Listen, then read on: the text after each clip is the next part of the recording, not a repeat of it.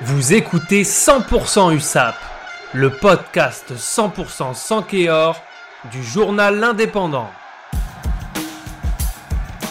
100% USAP après deux semaines de Coupe d'Europe, on revient à notre pain quotidien. Je suis avec Guillaume Richaud, comment ça va Guillaume? Salut Johan, tout va bien?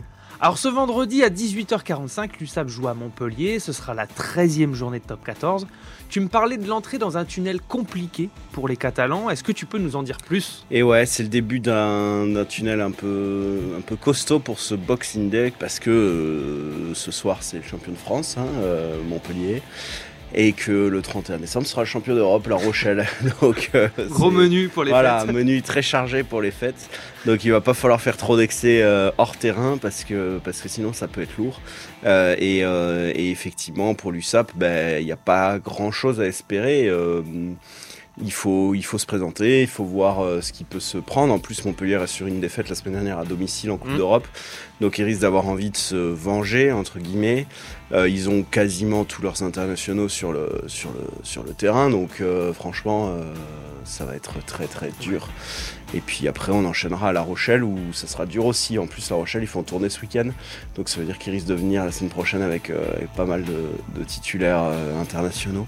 Donc il faut, il faut aller voir et puis on ne sait jamais, c'est quand même des périodes qui parfois sont propices à des surprises. Oui. On va, il n'y a rien à annoncer, on peut même pas l'espérer, mais, mais sait-on jamais, il faut, il faut jouer parce que si s'il y a une possibilité, bah, il faudra la saisir. Donc euh, voilà.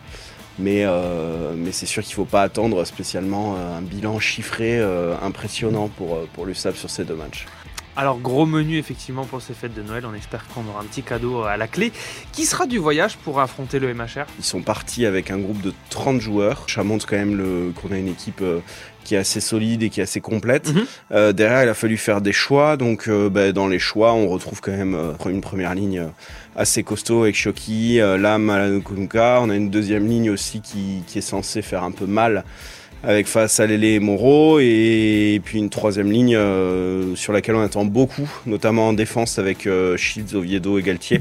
C'est ces trois joueurs qui, vont, qui, vont, qui sont censés plaquer beaucoup, qui sont, très mobiles et qui sont censés euh, pouvoir essayer d'annihiler un peu les attaques montpelliéraines au départ. Et puis derrière, donc il y a un choix assez fort qui a été fait à la mêlée puisque c'est Degmash qui a fait des bonnes prestations ces dernières semaines, qui a eu pu jouer euh, grâce à la suspension des cochards, qui avait pris euh, euh, une suspension après le match contre Lyon. pour un plaquage un peu dangereux. Et Degmash a fait des bonnes prestations. Donc malgré le retour des cochards le staff a choisi de, de le laisser sur le terrain il sera associé à McIntyre, donc ça veut dire que c'est désormais l'option principale de mettre McIntyre en 10 et Teder en 15. Euh, et derrière, euh, bah, on retrouve au centre euh, Tomeopo et De La Fuente. Et à l'aile, c'est Tisley qui glisse du centre à l'aile pour compenser l'absence du Guivalou avec Acebes de l'autre côté. Alors, malgré tout, on imagine quand même que ce sera compliqué ce soir. quel est l'objectif du match? L'objectif, c'est de ne pas perdre le fil du jeu qu'ils ont réussi à mettre en place ces derniers temps. Hum. L'objectif, c'est de continuer à montrer que la défense est de mieux en mieux.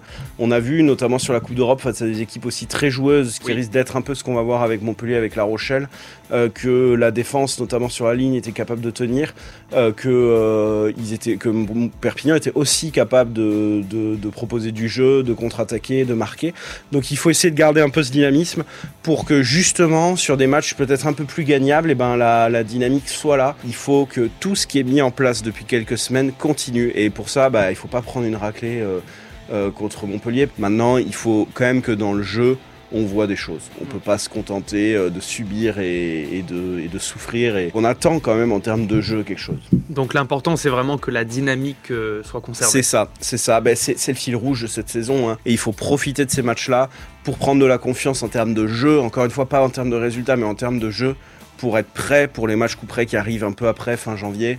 Euh, avec euh, le Stade français, avec euh, derrière le déplacement à Brive qui va être capital, et puis la réception de Pau. Clairement, c'est ces trois matchs-là qu'il faudra gagner. Très bien, Guillaume. écoute, on aura ton compte rendu dans l'Indépendant de samedi. Dans l'Indépendant de samedi et dans le podcast lundi. Parfait, merci beaucoup. Merci, Johan.